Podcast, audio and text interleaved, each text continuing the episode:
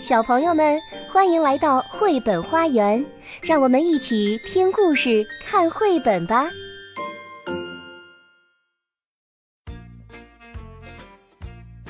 小朋友们好，我是月亮阿姨。今天我们要和大家分享一本非常有意思的绘本，名字叫《母鸡的旅行》。这是一个非常简单的故事，却有着令人着迷的神奇魔力。它的作者和插图都是澳大利亚的安娜沃克，由了了翻译，长江少年儿童出版社出版。在镇上街角的一间小屋里，住着一只叫佩吉的小母鸡。这悠闲而舒适的小村庄，就是它每天生活的地方。每天无论天晴还是下雨。佩吉吃着早餐，在院子里玩耍，然后望着飞来飞去的鸽子。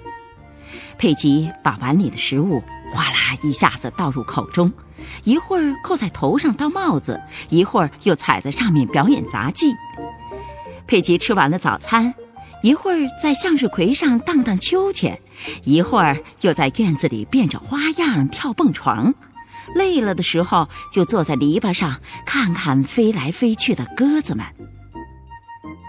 一个阴天的早晨，佩吉像往常一样在院子里玩耍。这时，一阵急剧的大风突然刮来，狂风卷起了地上的叶子、枝条，当然还有佩吉。佩吉和树叶一起被卷到了天上，它飞得越来越高。村庄和院子变得越来越小，佩吉飘啊飘啊，慢慢的落到了地上。哎，这是哪儿？到处都是密密麻麻的行人。虽然还没弄清楚是怎么回事儿，佩吉还是摇摆着屁股爬了起来。他抖了抖身上的羽毛，向前走去。于是，一次未知的旅行正式开始了。嗯，新鲜浓厚的城市气息扑面而来，琳琅满目的橱窗闪耀着绚丽的灯光。在这里，佩吉见到了许多有趣的玩意儿，那可是以前在乡下从来没有见过的。佩吉好奇地盯着一个方形的盒子，这时，所有的屏幕都显示出这张好奇而呆萌的小脸。一个染着红发的城市潮男走过，扫了一眼这只不知从哪儿冒出来的小土老帽。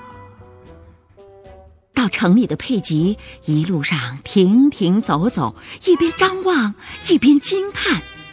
城市里面有趣好玩的东西可真多呀！佩吉就像刘姥姥进了大观园一样，对一切都充满了好奇。哟，城里的小狗打扮的可真洋气呀！哎，这个家伙为什么和我长得那么像？哇，我也来试试这不用迈步子就会上楼的神器。讲故事的发光大屏幕，可太有意思了！瞧瞧，这双鞋子可真是太赞了！我一定要穿回去给鸽子们秀一下。哇，你看这花色真不错，哇，不知道穿在我身上能不能 hold 得住啊？佩吉一会儿欢跳，一会儿转圈儿，一会儿尝尝美食，他完全沉醉在这缤纷而新奇的世界里。不知不觉，傍晚到了，玩了一天的佩吉也累了，不过运气还不错，他找到了一个软绵绵的地方。没错。就是橱窗里漂亮的沙发，唉，终于可以好好的休息一下了。夜深人静，繁华落尽，一切归于平静。路人行色匆匆地赶往家里，没有人多看佩吉一眼，只有一个小女孩放慢了脚步，好奇地打量着橱窗里的这位陌生客人。佩吉思念起了自己的小屋。那间平凡却充满了回忆的家。第二天，佩吉决定寻找自己的家。他尝试着想问问路人，可是听懂一只母鸡的语言，实在不是一件容易的事儿。佩吉只得继续向前走。街上来往的人群匆匆穿过，忽然，佩吉在人群中看见了什么。是向日葵和自己院子里的真相啊！佩吉一路跟随着向日葵进了地铁，向日葵坐下，他也坐下。窗外的画面开始移动，楼房、树木飞快地向后奔跑起来。当佩吉抬起头来的时候，向日葵走下了火车。他真希望能追上火车，可是向日葵已经走远了。佩吉的向日葵希望破灭了。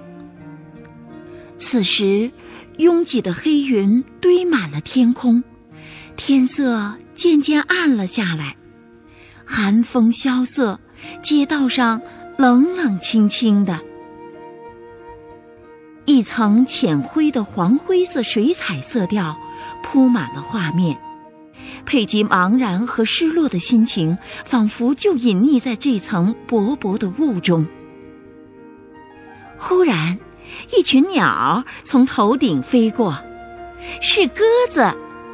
鸽子是能记住回家的路的。佩吉终于在小伙伴的指引下，回到了熟悉的院子。回家的感觉！真是棒极了！每天，无论天晴还是下雨，佩吉吃着早餐，在院子里玩耍，还有和鸽子们聊聊天儿。佩吉由之前一个人吃早餐、玩耍、看鸽子，变成现在和鸽子们一起做这些事情。困难的时候相依相伴，让普通的邻居变成了密不可分的好朋友。从这以后，他们一起开心的生活在村庄里。有时候，他们也会一起坐着火车去城里看看。好了，小朋友，我们的故事。讲完了。其实我们每个人都像母鸡佩吉一样，生活中不经意的一阵风，就会给我们带来一段新的旅程。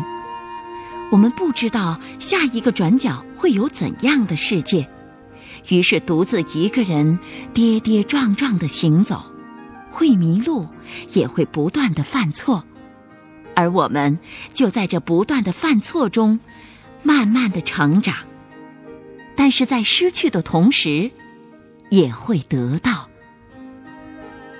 我是月亮阿姨，下次我们再见吧。